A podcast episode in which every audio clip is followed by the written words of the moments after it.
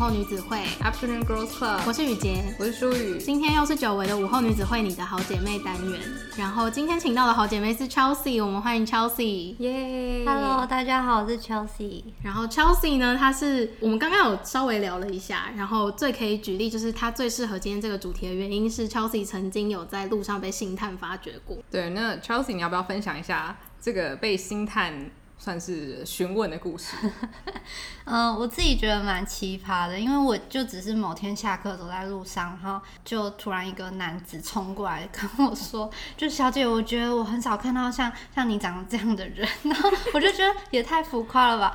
他就说：“嗯、很希望可以请我喝一杯饮料，好好谈，就是想要让我签进他经纪公司的事情。”一开始我想说听听也无妨啊，所以我们坐下来之后，他就开始就是拿他旗下的艺人照片给我看，也不算艺人吧，就是 model，就是那种拍广告 DM 的，他就拿屈臣氏那种模特儿，就说哦，这也是我们的，那也是我们的。可是因为他的公司其实算我没有听过那种小公司，所以我不是很信任，因为太多那种什么找女生去，然后就拍裸照什么，我觉得很可怕，嗯、那个警戒心很强。然后他就开始说，他觉得我的脸哪里可以稍微修正，就是他用手直接帮我的脸整骨，超快，而且他是在路边的饮料店做这件事情，呃，他就真的直接开始帮我整骨，然后我就很反感，因为我很讨厌别人摸我脸，我就觉得就是当下很想走，可是我我觉得直接走又很没礼貌，我就有点不知道怎么办，然后之后就留了联络方式，之后我就匆匆走，我想说之后就可以冷处理，就他就每天。就是疯狂发试镜的讯息啊，就是轰炸我，然后我就后来受不了，就跟他讲说，我认为我的个性不适合，就是谢谢你啊，我我觉得应该不太可以。然后他就开始恼羞，说什么，嗯，就是看不起我们公司小啊，你一定想要去更大更好，什么祝你一切顺利啊，我们一定会怎样怎样怎样比你厉害什么的，就讲话很难听，我就觉得也太没有风度了吧，我就直接封锁他。他很酸言酸语，嗯，难怪他是小经纪公司。而且我在想，他会不会遇到大部分的人是，如果有星探问他愿不愿意，例如说进演艺圈或是拍 DM 的话，大部分的人会觉得说心中有一个新梦被唤醒，然后很开心。可是他遇到了一个是，他怎么在那边去推啊逼啊？这个人就是跟他讲说，我觉得我好像没有这个意愿，或是我好像不太适合这份工作，他就会有一种你怎么可以的那种感觉。还是他就觉得我整蛊都帮你做了，你凭什么不帮助我？我已经让你变得更好了，你要帮助我的公司变得更好啊！我觉得推脸真的太太超过了，嗯、对。然后，如果听完这个故事，你还是觉得哇没有被说服到的话，那我们还有第二个是昨天有请 Chelsea 量化一下，他曾经在路上被要联系方式的搭讪，嗯，有差不多二十次，嗯，对。然后可能有些人觉得这数字不多，但对我跟淑宇来说，我们觉得是非常高的数字，对。嗯，然后当然，而且这些是不计，就是只是单纯说想要认识他的那种。对，或者是问你说要不要去做什么工作之类，就是纯粹想认识，大概就二十个人，对对，就是排除什么早休 girl、酒店小姐。嗯，对。然后再说一个最后一个例子，如果你还是不相信的话，那我只能跟你说这一集你不要听好了。就是最后一个例子呢，是大家都知道，呃，YouTuber 有一个黑男是专门做街头丘比特，就是会找路上漂亮的男生或漂亮的女生，然后做配对。然后 Chelsea 有被找过，应该说我每次经过 Zara，他都会来问，如果我没有人，就是身边没有人。可是如果我附近有朋友，朋友会把我拉走，然 后他会保护你，就不要被看到这样。嗯嗯，但就可以说是只要他入了黑男的脸，黑男不会放过他。我跟你讲，这个如果听完你还不相信，那我不知道有什么事情可以让你相信。我们真的只能说，那这集你真的不要听了。就是因为这个主题让我很紧张的原因，就是因为我之前有一阵子会在 Dcard 上面看到一些文章，例如说标题可能是长得好看的人的困扰，他下面可能就是很认真打了一些他自己的困扰，然后下面很多人就会说。哦，你不 po 照片是怎样？你是不是在胡乱啊？就是什么的，然后就会有很多人就排山倒海来骂。其实我觉得没什么好骂。第一个是他也没伤天害理，那他讲他自己的困扰，如果你不相信，就关掉啊，就何必呢？而且我觉得把照片真的拿出来来证明的话，其实我觉得对隐私权也是一个算是侵犯吧。我会觉得就是你认为自己漂亮，然后你有这些烦恼，本来就不是别人看你的照片可以去定义的。对，因为漂亮很主观，嗯、你可能看了照片你还是不服气，你还是会骂，那你叫他拿照片干嘛？对，对啊。而且有些人你觉得她好像不够漂亮，可是她就真的有这些困扰的话，那她凭什么不能说，对不对？对，就是还是她生活的一部分，她只是想要分享而已。嗯，哦，你们好棒哦。而且说真的，有的时候你真的读得出来，这个人他是真的真心的想要跟大家分享这些事情，还是他想要借由抱怨，其实是来炫耀。其实我觉得大部分的人是完全可以读得出来这背后的弦外之音。嗯，对啊。所以今天我们的主题呢，就像我们前面讲的，就是要来聊一下那些不能被讨论的困扰。就是长得漂亮的人好像都没什么烦恼，但是其实他们的烦恼比我们想象的还要多。对，只是因为这些东西都是你说了可能会引起更大的反弹，所以大部分的人可能都会觉得说，那他可能就没有这个资格可以分享，或者他只能跟身边最亲近的人说这样子。嗯，对。那为了要做这一集呢，我就上网搜寻了一些资料，就我就在一个网站上面找到一个非常非常有趣的文章。那这个网站叫做 The Book of Life，然后呢，他那篇文章呢非常有趣，叫做 The Problem of Being Very Beautiful。在这篇文章里面，他一针见血的指出一些就是长得比较好看的人，他们可能会遇到潜在困扰。所以我就想说，那我就可以一个一个念出来，然后呢，请 Chelsea 帮我回应一下，你觉得有什么看法？这样。好啊。那他第一个就是说，很多长得好看的男男女女，就是会比较容易没有什么个性或者是社交能力，是因为大部分的人会想要主动靠近你，或者是你不太需要主动去争取什么，很多人就会主动就把机会。会送上来，那你觉得呢？我觉得这要看他是什么样类型的好看。有有些人是邻家可爱型的，可能就比较会有这个问题。可是如果是高冷或者有距离感类型，应该就是会社交上还是蛮有困难的吧。所以你会觉得有的时候反而是你的社交能力会被激发。就假如说你是比较高冷类型的，那你可能就要更努力去争取别人对你的好感。对，就是要努力做到这件事。嗯。可是这就是累的地方，因为我自己的个性不算是比较外向，也。也偏慢手吧，嗯，然后也偏被动。可是我越来越意识到，可能会因为我的外表产生的距离感，别人不敢亲近我，就变成我知道自己要先付出一点努力，要当那个主动的人，或者可能让自己看起来很放松，去博得对方对我的信任，这样。其实我觉得蛮明显，就不是说我感觉出来你有这个困扰，嗯，而是因为我第一次碰到你的时候，就通常我进到一个新环境，我都会好希望有人来跟我讲话，嗯。然后呢，他就端着一盘甜点说：“你要吃吗？”然后觉得很开心。所以你们你们初见面的时候，Chelsea 有点像是第一个对你伸出友谊之手的人吗？哎，欸，对。那在在你眼中，他不就是天使？就是会觉得很开心，而且会有点受宠若惊，因为通常大部分的人到一个新环境的时候，比较不会主动的去跟人家搭话，可能都是自然而然，例如说要借个笔，或是被。迫要分组什么的，但是就是那一次是有一个人真的跑过来跟我讲话的时候，我就会觉得说哇，放松了，就是还好这边还是有好人的那种感觉。嗯、对，我不知道你这么开心，你这么开心我就开心了，太好了。然后再来第二个，我觉得这个蛮深层，就是说缺乏信任感，因为会有点无法判断别人靠近自己是因为你内在的性格很善良、很有魅力，还是说别人觉得你外貌很好看，然后根本就懒得了解你，只是觉得你很漂亮就靠近你。我觉得这个部分可能是我自己对女生比较偏袒，我觉得女生的话，我比较不会感觉到这种感觉，就是因为我的外表接近我。可是男生的话，我警觉性就很强，然后。也的确感觉到有些人真的是觉得我很漂亮，然后就搭讪的人不就是这样，嗯、对啊，然后想要来认识我什么的。那你自己有反感吗？就是对那些人，我会觉得就是你根本就不了解我啊，对啊。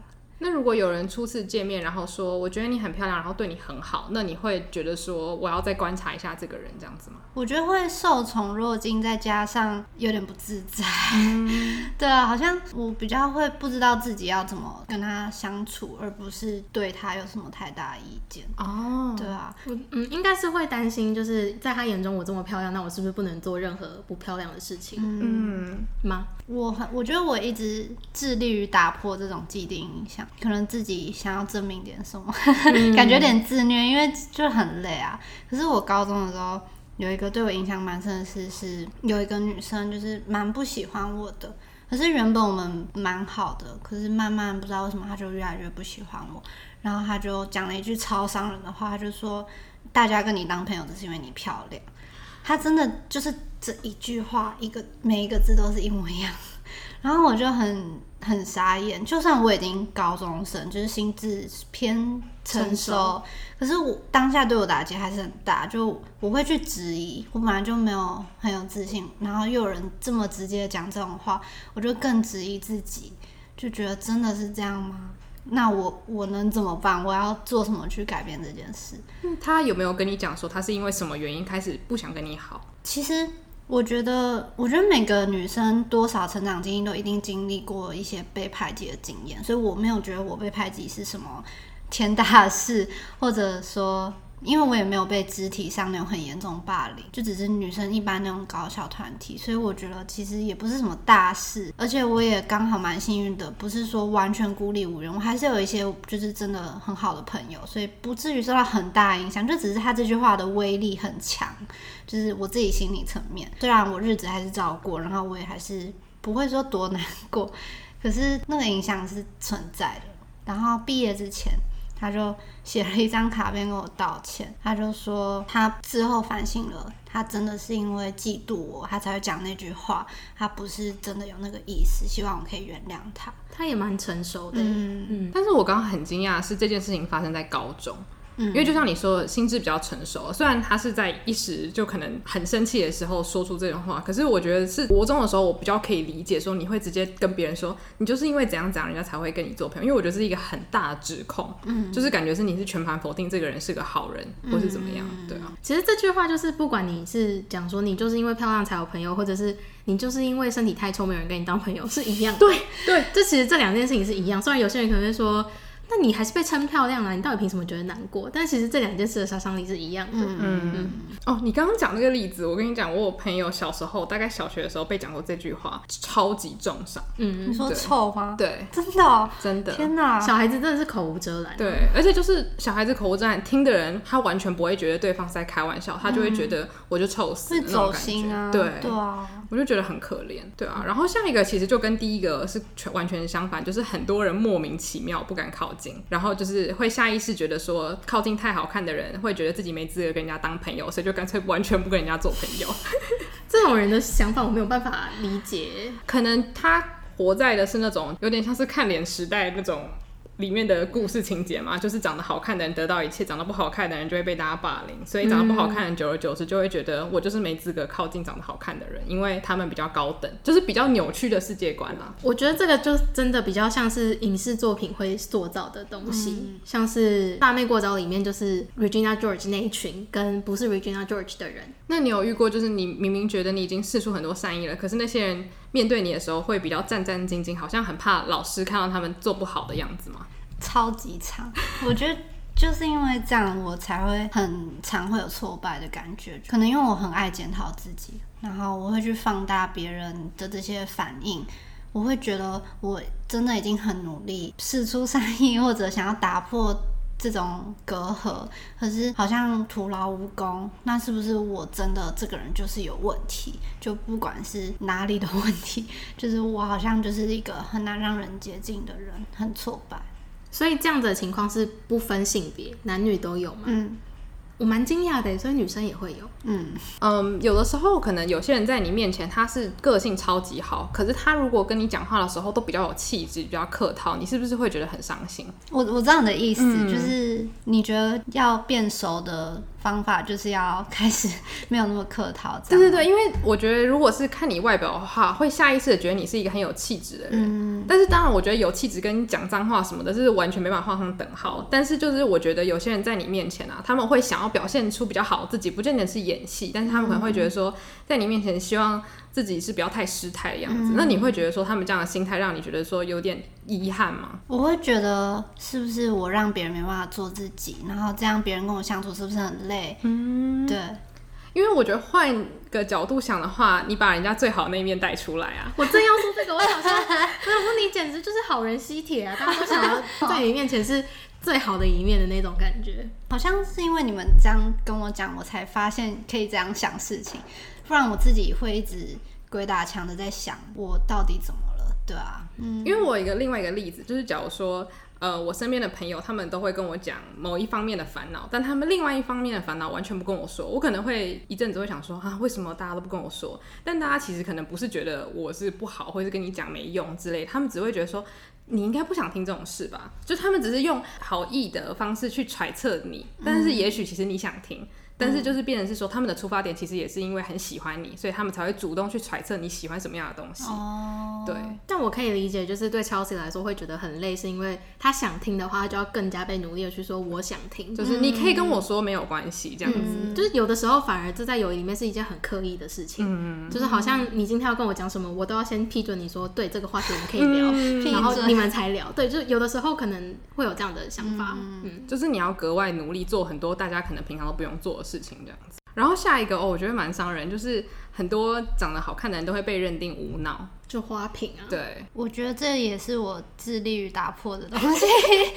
我之前有一个朋友跟我说，因为我就称赞他说他能力很好，我觉得他很棒，我想跟他学习。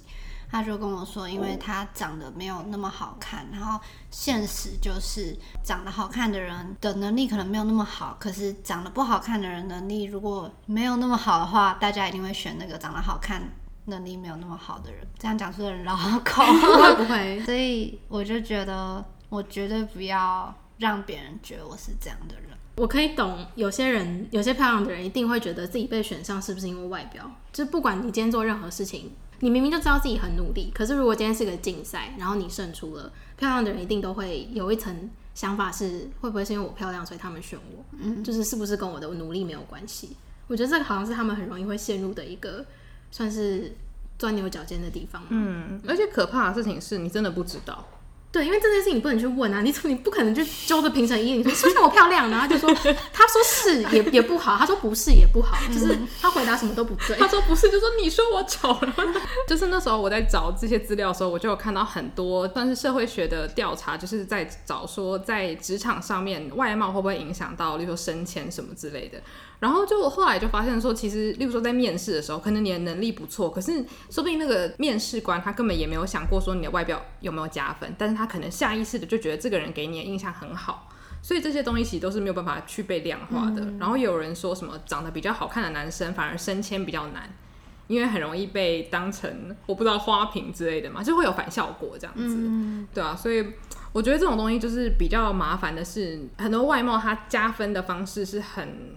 暧昧的，但我自己觉得，像你刚刚讲升迁那个，我就会觉得说，那对于漂亮的人来说，他们是不是可能进去的门槛是相对容易，可是他以后要升迁的路其实是很困难，因为大家都觉得他是花瓶，就算他顺利升迁了，也会有人一直在后面窃窃私语说他可能是用了什么。不正当的手段得到的位置，嗯，就是你可能在外表看起来是爬得很快，可是你中间要去抵抗那些流言蜚语，也是可能少不了这样子。就可能你的心理素质要非常强大，嗯，就是会想要证明自己吧，嗯，证明自己不是只有一个外表。然后其实也，我不知道这样讲会不会有些人觉得很欠揍，可是就是。我其实会很想要听到除了外表以外的称赞，就也不是说我不珍惜大家看得起我的外表还不错，可是就只是听久了真的会更质疑自己。那除了这个，我没有其他值得称赞的地方了。嗯，对啊，哇，我觉得这代表你是一个很有上进心的人。嗯，我觉得通常会想这个问题的人都是很努力的人，因为应该是有很多人也是觉得我很棒。对。你是说被称赞外貌就觉得说我也这么觉得，就是他可能很努力的才达到他现在这个外貌的话，那他就会很欣然的接受他这样子的称赞。嗯、可是可能对于漂亮的人来说，他们努力的方面并不是外表，但是我没有一昧的称赞他的外表的话，嗯，那他真的努力的地方没有被肯定到，所以那个落差可能太大。你说的太有道理了，你把我心里想法都讲出来。我终于懂为什么有些人会因为被称赞漂亮而感到不开心，因为他努力的部分不是在那个地方。那你一直称赞他没有努力的地方，那他就会觉得说，那我刚刚是在努力，是白费力气的感觉吗？嗯，因为还是有太多漂亮的人喜欢被称赞漂亮这件事情，嗯、所以可能就只是你们在乎的东西不同，所以那个心境会有很大不同的变化。嗯，就我有一阵子也，我觉得到现在也是，我不是很知道怎么处理这些赞美，因为我太担心我欣然接受别人。你会觉得你在求什么？可是我又觉得，我如果在那边客套说没有啦，你才漂亮，对对对，那又太假掰，就我真的不知道要怎么回应是最恰当的。对啊，哎、欸，我觉得赞美人是一个学问嘛，就是你今天要说一个人很好看，我觉得最好的方式是你跟他讲说，我今天觉得你头发卷的超漂亮，嗯、就是很实际的称赞他哪一些地方很漂亮，那他就可以说，哦，谢谢，我今天花很多时间在卷我的头发，嗯、就是他可以很快的就接受你的赞美，不会觉得心虚这样子。所以就是要赞美在人家有努力的地方上。嗯，哦，所以他很努力穿衣服，今天这件衣服也太太好看了吧？这对样，，然后说哦，对啊，那个裁缝是很努力，就是要赞美一些真的有努力付出的东西。嗯，然后下一个呢，哦，我觉得这个很多人会点头，因为我很多朋友都跟我说这个要打到他们，就是有一些长得好看的人做事太直率，因为鲜少被拒绝。就是回到第一个，他不太有社交能力。对，所以就会可能胡乱要求，或是讲话你会觉得很冲，但是他其实没有那个意思，他只是长期以来大部分的人都接受他这样的做法，或者是他提出一个要求，对方一定会说好，就是什么忙都帮。我觉得这真的因人而异，个性。对啊，我也是越来越大才了解，有些人是会善用自己的外貌优势去达到一些目的，可能稍微撒个娇或者姿态放低一点啊，然后那一下，不管是男生女生就会同意啊，就给你一点好处之类的。然后我以前好像也没有特别意识到这件事，可能我自尊心蛮强，就脸皮没有那么厚，嗯，对啊，就要去拜托别人什么的比较少。嗯，我觉得这个在他身上完全没办法被套用。但是因为刚好可能我最近很多朋友都入社会，然后认识很多各式各样的人，然后他们就说：“天哪，有些就是外表他不见得是什么林志玲那个等级，可是就是可能男生会看到觉得哎、欸、很 Q 的正妹，就是会嗯、呃、可能讲话很凶，但是他们又知道说他不是一个坏人，但他好像长期以来就很习惯说我讲什么大家就会照单全收，所以他不会想说要去修饰自己的语句。就是我觉得男性对女生本来就包容性稍高，然后你如果长相又出色，那包容性就是爆高。这边的男性是直男，对不对？啊，对，直男，然后就是有一些姐妹就想说我没有，对，不是不是，就是直直男啦。嗯，所以可能比较会有这样的情况。嗯，我觉得当然就我们没有要概略讲，可是我觉得真的是以遇到的人来说，你说的是蛮准确的。对，然后最后一个就是在讲害怕身体跟容貌的变化。就会让我想到那个我的 ID 是江南美人的秀雅，她就是因为长得很漂亮，就是得到很多好处，所以她超级害怕就是变胖或是变丑，因为她很怕她从小到大得到这些好处都是因为她的外貌，所以她一旦变丑，全世界就会离她而去，然后讨厌她这样子。嗯，那你自己觉得呢？我觉得自从我开始化妆之后，我就几乎很少素颜出去，除非是倒垃圾这种事情。对，就我觉得那个包袱是有的，可是这也是让我更矛盾的地方，因为。我好像在抗拒这个标签，可是我又自己在给自己贴标签，对啊，所以会变得好像我知道化妆可以达到这样的效果之后，我就回不去。嗯、对啊，可是这应该如果是化妆的话，应该算是女生们都可能会经历到的事情，对不对？因为你一旦知道自己竟然可以这么好看，就不想回去了。嗯，那你会担心说就是自己老之类的吗？会耶，好像也是人类会有的烦恼哎，谁不会啊？对，那我们刚刚讲了这么多烦恼啊，其实就是在讲说，在这种外貌主义至上的社会里面，其实大家就会用比较极端的方式去看待长得好看或是长得不好看，就是世俗认为啦，就是跟我们个人的偏好可能比较没有关系。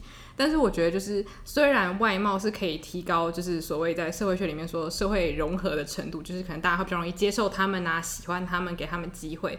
然后比较少经历到所谓的就是社会羞辱，就是 social stigma，就是会觉得说，啊，长这样的人就是怎样，因为长得好看，大家会比较往好的地方去连接。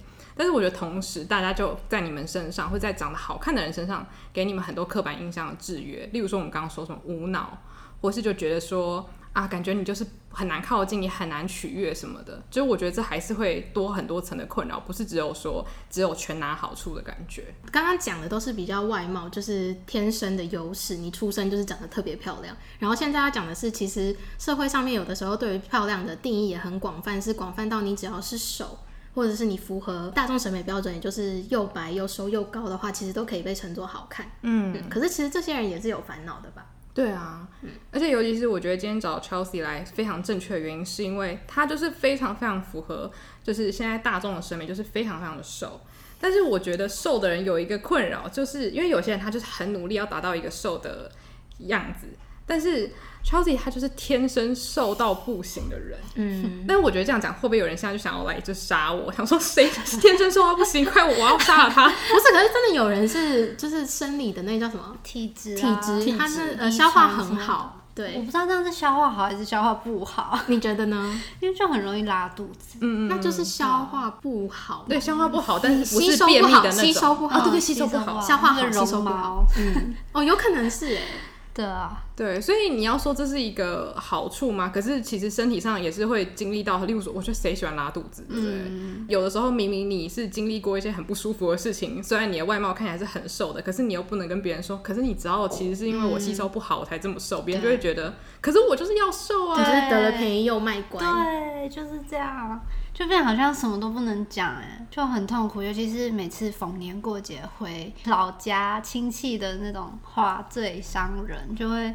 可能吃饭的时候，因为我本来就不喜欢吃肥肉，不喜欢油油的感觉。他们就说：“你不要减肥啦，你那么瘦了，不要爱漂亮，不吃肉什么的。”然后我就真的快爆炸，因为就是从小听到大，每年然后每个节庆，然后很多个人就是这样疯狂跟你讲：“你不要再减肥了。”我说：“但我没有在减肥。”可是他们已经跟你那么熟了，然后你全家人都瘦瘦的，所以他一定会知道说你就是天生是这样的体质。他们怎么还会一直想要去说你不要再减肥了呢？不是，你不觉得？这就是大众很变态的地方吗？嗯、就是你太胖，他也要讲；你太瘦，他也要讲。那到底怎样你满意？然后你只要是真的浓鲜合度，他们也不会称赞你说你好浓鲜合度，他们还是硬讲说你大腿都有肥肉，你要不要减一下？然后对方明明就浓鲜合度到不行，其实我觉得他们就是爱讲。哦、嗯，这就是嘴巴痒哎。对啊，这种时候就是真的没办法，只能拿那个布球来帮他搔嘴巴，想办法帮他止痒，不然也没办法，啊不然就是给他讲一讲吧。因为只会相信他们相信的东西，嗯，对啊。有的时候会不会很想呛他们说，你也不看看自己？真的很想哎、欸，就当然也知道，就是他们就是为了讲而讲，不要走心。可是如果你一直接受到这样的事情，真的会很受不了，就是久了就不想跟他们讲话。而且我觉得最讨厌的是他会预设你的立场，就是你就是想减肥才不吃。嗯，对啊，我觉得这样真的蛮不好。虽然是长辈，可是还是蛮不妥的。嗯，那你爸妈会说吗？还是你爸妈就是因为知道其实你的身体状况？可是我爸妈出发点是为了我的健康，所以比较好。他们是希望就是你能够身体吸收更好，然后长胖一点这样子吗？就他们觉得我喜欢的东西就吃很多，然后不喜欢的东西完全不吃，就是 爸妈心态健康太失衡。嗯，对。那你有没有遇过，就是有人是用一种比较也不算愤世嫉俗，就是稍微嫉妒的心态说：“哦，你怎么那么瘦？”这样子。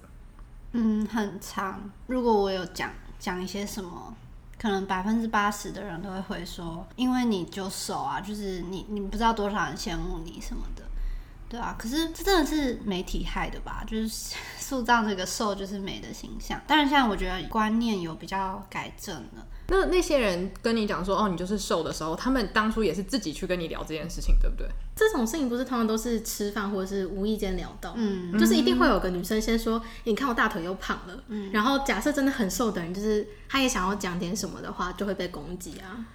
好可怜哦，真的是不能讲话。所以就是有的时候真的会再去嫉妒这些人的，可能是他身材本来就已经不错，只是他想要好再更好，然后他就会觉得为什么我都无法达到？可能有些人怎么吃都不会胖。其实就是又要讲到努力跟天生这件事情，就是如果你他是怎么努力都达不到天生的话，他一定会怨恨天生的那些人。嗯，就是我怎么努力我都不能像你一样瘦，你凭什么那么瘦？嗯，嗯，但是他们其实不知道天生的那些人。是因为身体的关系，就是真的是消化不好，或者是他们可能有些什么疾病，才会造成他们有点骨瘦如柴。对啊，因为其实我有认识一个朋友，他也是消化不好，然后他大一的时候没有那么瘦，就是大一算是正常，然后是差不多大三、大四他开始要考研究所，压力很大，他真的是暴瘦，可是他都是正常吃。然后他也说，就是他也不知道怎么办。可是真的很久没跟他见到面的朋友都会说：“你变太瘦了啊，你怎么这么瘦？这样不行什么？”他说他其实太常听到这些话，他心情超不好的，因为这不是他愿意的。嗯。然后甚至有些人可能会开玩笑说：“你瘦的太，你现在好像骷髅什么这种。”他都会觉得很难过，就是。不是说你不能讲瘦子，而是有的时候你不知道他们背后到底有什么事情，就像是我们没事真的不会去讲胖子一样，因为我们不知道胖子背后有什么事。嗯，哎、欸，我觉得你说的就让我想到说，很多人都会讲说你不要那么瘦，可是都不会有人跟胖子讲说你不要那么胖，好吧？对，就觉得说你你不能双标啊，因为瘦跟胖都是一个很难去达到。就例如说你要变得极度的胖或极度的瘦，都是你不是说需要很努力，但是就是说它都可能是需要一个很大的因素才会让你。到那个阶段，那你既然不会去讲人家说你为什么身上那么多肥肉，那你怎么可以去讲说为什么你都不长肉啊？我觉得大家是不是觉得变胖简单，变瘦难？对，所以他并不会去跟你说不要那么胖，因为他知道你没有办法短时间内下来。可是他如果跟你说不要那么瘦，你可能大吃个两餐，他可能就觉得你好了。可是真的瘦的人是没有办法，只是因为大吃个两餐就变胖。嗯、对啊，对啊。因为我觉得另外一个原因会不会是大家觉得胖的人都有自知之明，说要变瘦，然后会觉得瘦的人就是可能是刻意要去，哦，就已经走火入魔这样子，就没有去探究背后原因，就自己下评论。嗯，对啊。而且我觉得真的很多大家觉得很瘦的人，很多时候真的都是因为消化系统的关系。嗯，然后你去讲他，那他能跟你讲什么？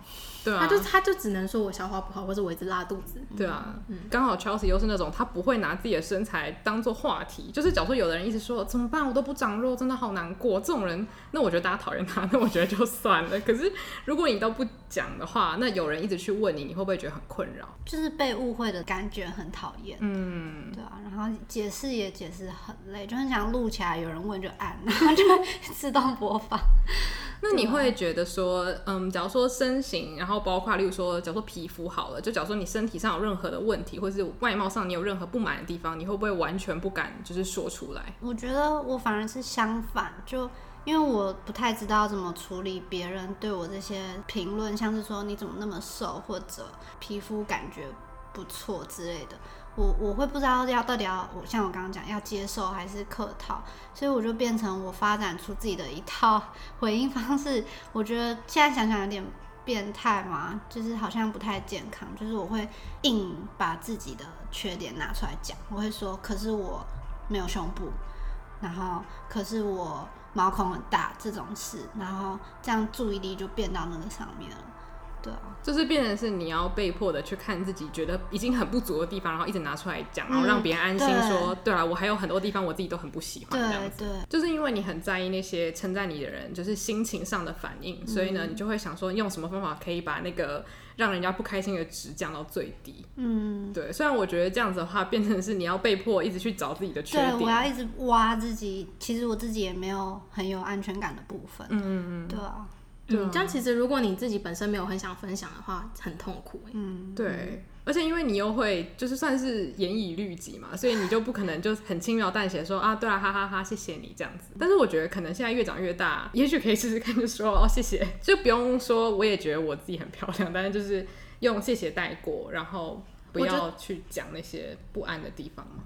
譬如说，人家称赞说你今天很漂亮，然后你可能说哦，对啊，我刚买了一个新眼影，嗯、你可以把那个漂亮转移到那个眼影上，物品上，这是很好的方法。对，就是比起说挖自己的不安全感。嗯，嗯好，下次试试看。嗯，因为我觉得你说的很好，因为之前就是有人在讲说你要改变自己讲自己的方式，就像是有的人会讲说。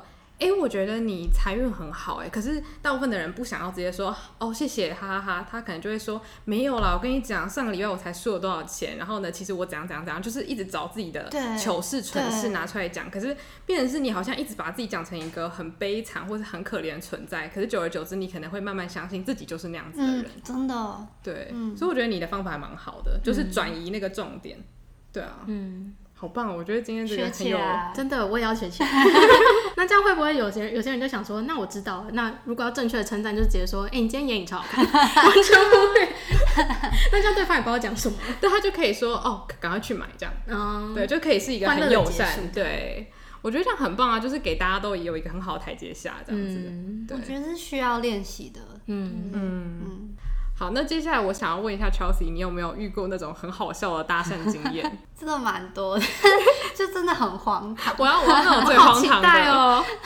我人生第一次被搭讪，我还记得超清楚，就是我忘记是国中还是高中。然后某天我妈煮一煮晚餐，就叫我下去楼下便利商店帮她买盐巴，然后我就直接下去，也没有打扮还是这样，就很邋遢在家的样子。我就踩着拖鞋走进 Seven，然后买了一包这种。很大的盐巴，然后结账之后走出去，因为我家旁边是一所呃学校，然后就会有学生什么的，就突然有一个人冲过来跟我说：“哦，我刚在便利商店看到你买盐巴。”他说：“哦，对，我刚买了盐巴。”然后他就说：“盐巴吃太多对身体不好。” 什么把妹台词啊，好烂哦！有接续下去吗？这个话题？我就傻眼，我就说怎么看都不像我要直接把这包烟吃下去吧。那后来这个话题是怎么结束？我就说这个搭讪怎么结束的？我说我知道啊，然后没有，他就不放弃，他就开始说，因为我觉得你长得很像什么呃刘品言，这个时代感好强。可是因为从来没有人讲过我像刘品言，所以我就更觉得就是他真的在硬找一个话题。我说是哦，谢谢。我就很尴尬，我而且我不知道要怎么赶快走，然后他就一直在那边东扯扯西扯扯，然后最后就说我可不可以。就是跟你交换联络方式什么，然后就说嗯，可能不方便，然后就赶快走，就很好笑。哇，这个人为了搭讪，他真的什么都做得出来。其实我蛮佩服他的，真的。那你后来有吓到吗？就是只要有人靠近你，都会紧张之类的。哦，这其实是另外一个弊端嘛。嗯，就是因为太常被搭讪，不管是找 show girl 或者这种一般要认识，就变成我走在路上。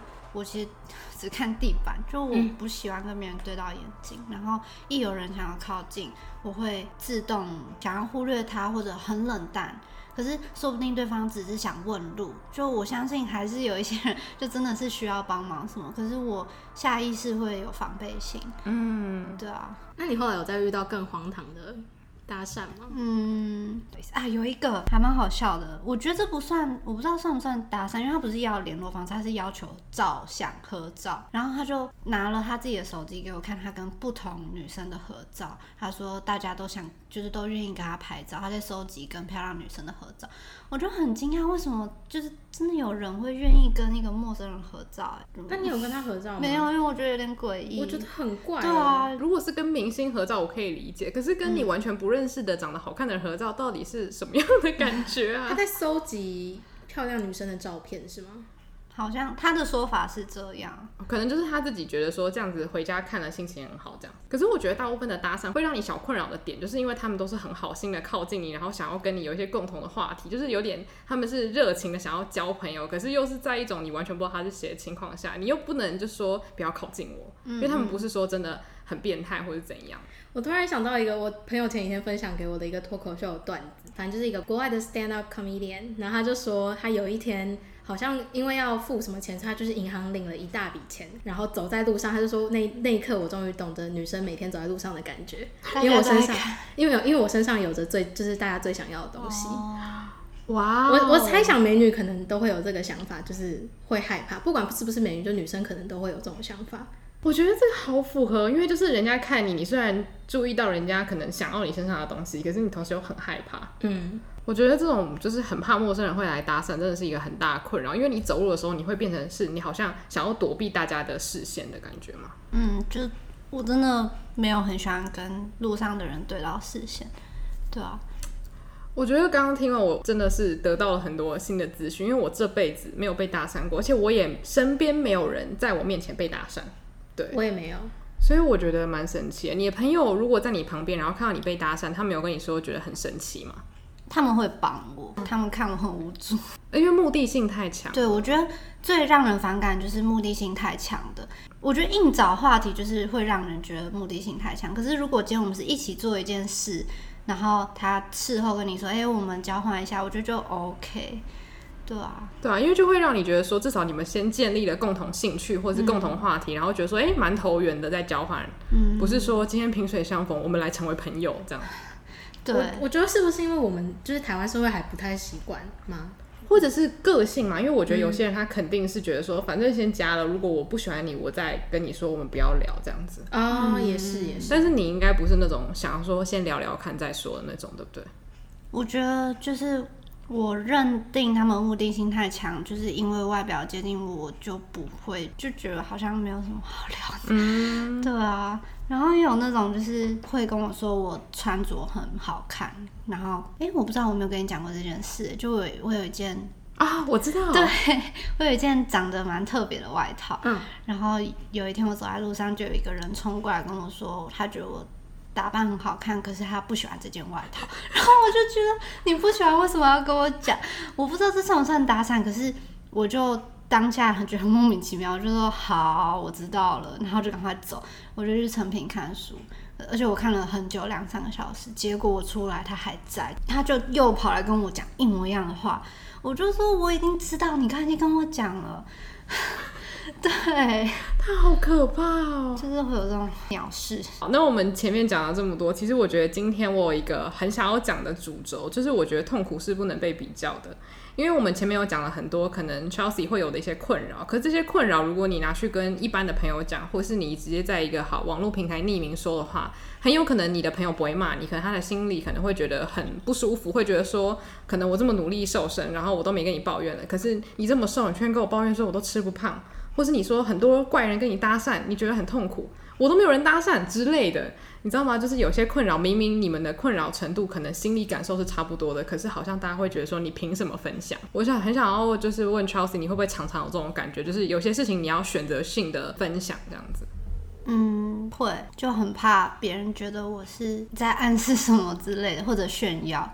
可是本本意不是这样，可是我又不能控制他们怎么想，所以就决定还是不要讲，或者跟我确定不会乱想的人讲。嗯，对啊，那你自己会觉得这是一个压力吗？就是会不会到最后你有一些事情真的都不能分享，然后会造成就是一些心理上的压力？因为有时候聊天的时候讲到某个话题，你就会自动联想到这种事，然后你就想分享，就是这是一个冲动嘛，然后就会觉得哎、欸、要压住哎，要提醒自己的感哇，可是这样就变成有很多事情会不会没有办法参与讨论？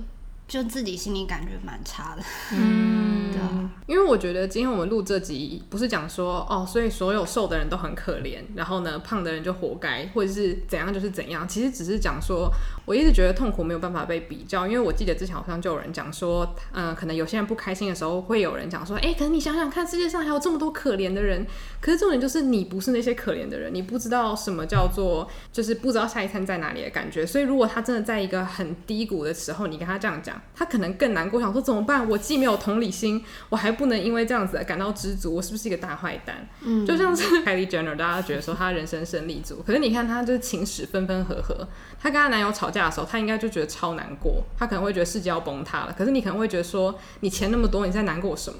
可是你就不能阻止那些人去感到难过啊，因为你不是他，你没有经历过他的人生。我今天才在 Facebook 上面滑到那个 James Charles，嗯，反正他是一个美妆 YouTuber，一个男生，然后有一个 合集叫做 James Charles 的第一世界烦恼合集，然后反正里面就是一些他在抱怨说他最喜欢吃的燕麦麦片的厂商不再出他最喜欢吃的口味啊，然后或者是什么他半夜心情很差，打电话都没有朋友接啊之类的。然后当然下面的留言就是会说很好笑，或者说你都没有想想，有些人就是觉得很好笑，有些人就是。说你都没有想到有比你更糟的人，嗯、可是我觉得就如同他的标题一样，这些就是第一世界的烦恼，因为他们生存在这些环境里面，你没有办法逼他去想那些第三世界的烦恼，因为他不会有，嗯、那他就不会有同理心，他当然也不会了解。你去跟他讲再多，他也不会有任何改变。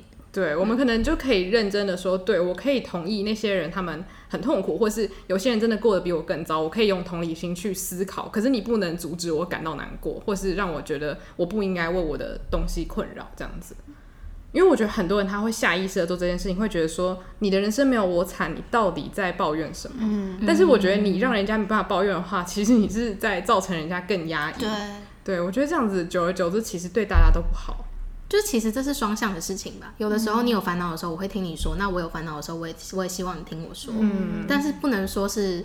双方都是积累到一个有很多烦恼才互相在讲，那那个关系应该会变得很可怕。对啊，嗯，就是不一定可以完全同理一个人的可能所有呃喜怒哀乐，可是我觉得我们就是不用太激烈去否定别人的想法，因为我觉得在很多论坛上，就是你留言三秒钟就可以留下来，所以你就可以很随便的就把你第一秒有的想法留下去。可是通常很多时候你可能过了一整天，你再去想，你可能会觉得说啊。这样留言好像有点太激烈，可是你也不会去收回它。嗯，可是那些话，就像我们前面讲的，可能你朋友一时的气话会影响你很久。嗯，你不知道你这句话会让人家可能未来对自己更没有自信，或者是对待别人的时候更战战兢兢。其实我觉得那造成的那个蝴蝶效应是很大。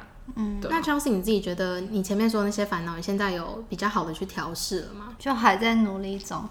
嗯，对啊，可是。跟你们讲话很疗愈，而且你刚刚的那个方法我很喜欢。